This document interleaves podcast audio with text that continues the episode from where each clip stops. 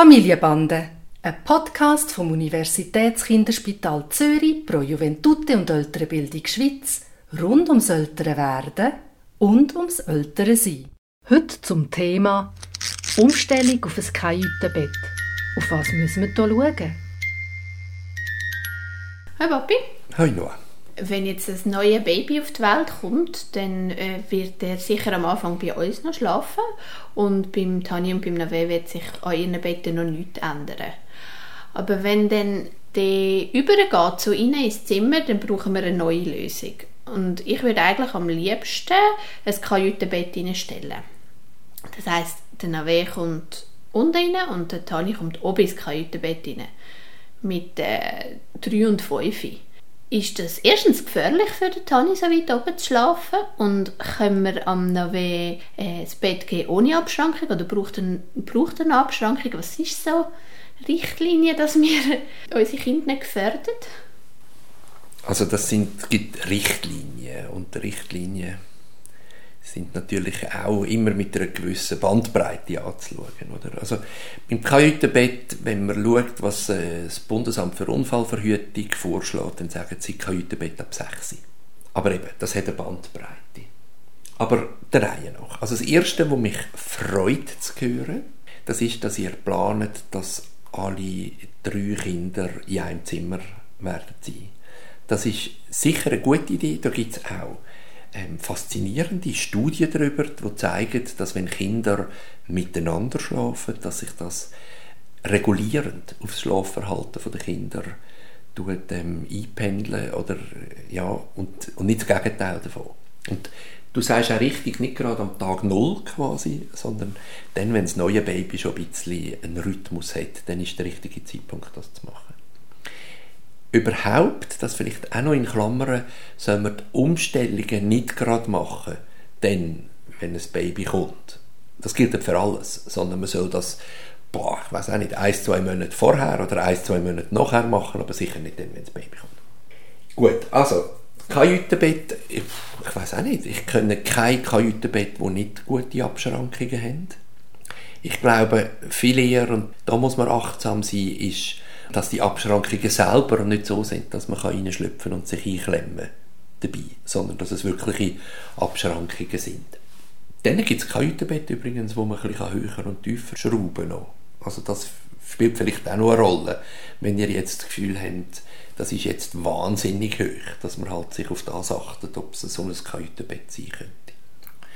Jetzt schwieriger ist die andere Frage und also ich weiß gar nicht, wie weit ich soll ausholen dabei, oder? Es gibt früher und vielleicht jetzt auch heute noch gewisse Familien, die haben einfach ein Familienbett und dort sind auch schon die kleinen Kinder einfach quasi auf dem leicht erhabenen Bett gewesen. Zu ganz frühen Zeitpunkt. Und dann hat man, wenn man vorsichtig sein halt noch ein Matratzchen nebenan hergelegt, sodass wenn das Kind würde aber rugeln das ist ja meistens ein Körperteil, der dann zuerst geht und nachher flutscht der Rest nachher. Also ich glaube nicht, dass das so eine grosse Tragik ist. Aber das könnte der Kopf zuerst sein. Ja, der könnte zuerst sein. Da hätte ich jetzt auch nicht so Sorgen. Also von einem normalen Bett aber da passiert nichts, außer dass man dann auf eine unangenehme Art und Weise aufwacht. Aber das klingt vielleicht jetzt aus dem, aus dem Maul von einem Kinderarzt ähm, erstaunlich, aber da passiert eigentlich, äh, wir reden jetzt von 20, 30 cm und eben wie gesagt, wenn man etwas her tut, einen Teppich oder ein Matratz, da kann eigentlich nichts passieren. Da muss man keine Sorge haben. Und was ja interessant ist, ist, das passiert vielleicht einmal, oder? Und nachher spüren die Kinder, auch wir Erwachsene, letztlich, wo ist das Bett, wo hört es auf und dann passiert das eigentlich nicht mehr. Und das könnte auch schon ein Dreijähriger wegspüren? Absolut, hätte ich überhaupt keine Sorge. Also ist deine Sorge die, wo du sagst, er könnte auf den Kopf gehen, oder hast du noch andere Sorgen dabei? Ja, das eine ist für den Nave, dass er könnte auf den Kopf gehen. Das andere ist, mir ist schon klar, dass oben beim Tani eine Abschrankung ist, aber es hat ja dann die Leiter und das eine ist, dass er, wenn er sich irgendwie blöd bewegt, dass er gleich noch könnte runterfallen Und das andere ist auch, dass er schlaftrunken in der Nacht dann vielleicht die Leiter muss absteigen, weil er ein bisschen muss machen. Genau. Also das ist tatsächlich auch wieder eine Entwicklungsleistung, wo man ein paar Mal mit ihm übt, wenn er nicht schlaftrunken ist. Und nachher ist die Natur eben auch so, also es gibt ja Schlafwandler, wo dann äh, irgendwie unglaublich, erstaunlich geschickte Sachen machen, obwohl sie eigentlich gar nicht wach sind dabei, oder? Also dass im Halbschlaf irgendwie ein kompliziertes Schlüsselloch aufmachen. Ich erinnere mich mit Schrecken, wo einer von deinen Brüdern einmal schlafwandelnd in eine Schublade hineingebisselt hat.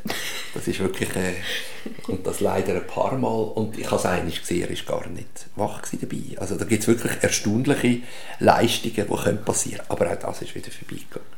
Also ich glaube, auch das ist so, dass dann äh, der Tani wird ähm, lehren, äh, wenn er aufs WC muss, mit in der Nacht schlaftrunken, dort die Stegen runterzugehen, weil es ist ein Stegen, wo man sich heben kann, wo nichts wird damit passieren.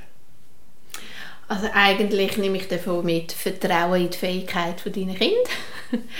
und was ich mir noch überlegt habe, ich bin schon ein bisschen so Kajütenbett am anschauen und ich habe solche gesehen, die haben so ein Gästebett unten so eine Schublade, wo man rausziehen kann und dann ist, ist es eine Matratze dort. Und ich finde es eigentlich lässig, theoretisch, dass sie Gäste haben, die dann bei ihnen schlafen und sicher für den Anfang ist dann das für um dann um meine Nerven gut zu wissen, dass wir dort die Matratze einfach am Abend schnell rausziehen können und wenn jemand würde runterfallen, wäre es nicht so schlimm und bis wir dann das Vertrauen auch wirklich aufgebaut haben, dass nichts mehr passiert. Und die Kante von der Schublade ist dann weit draussen? Genau, es ist dann ein ganzes Bett. Genau.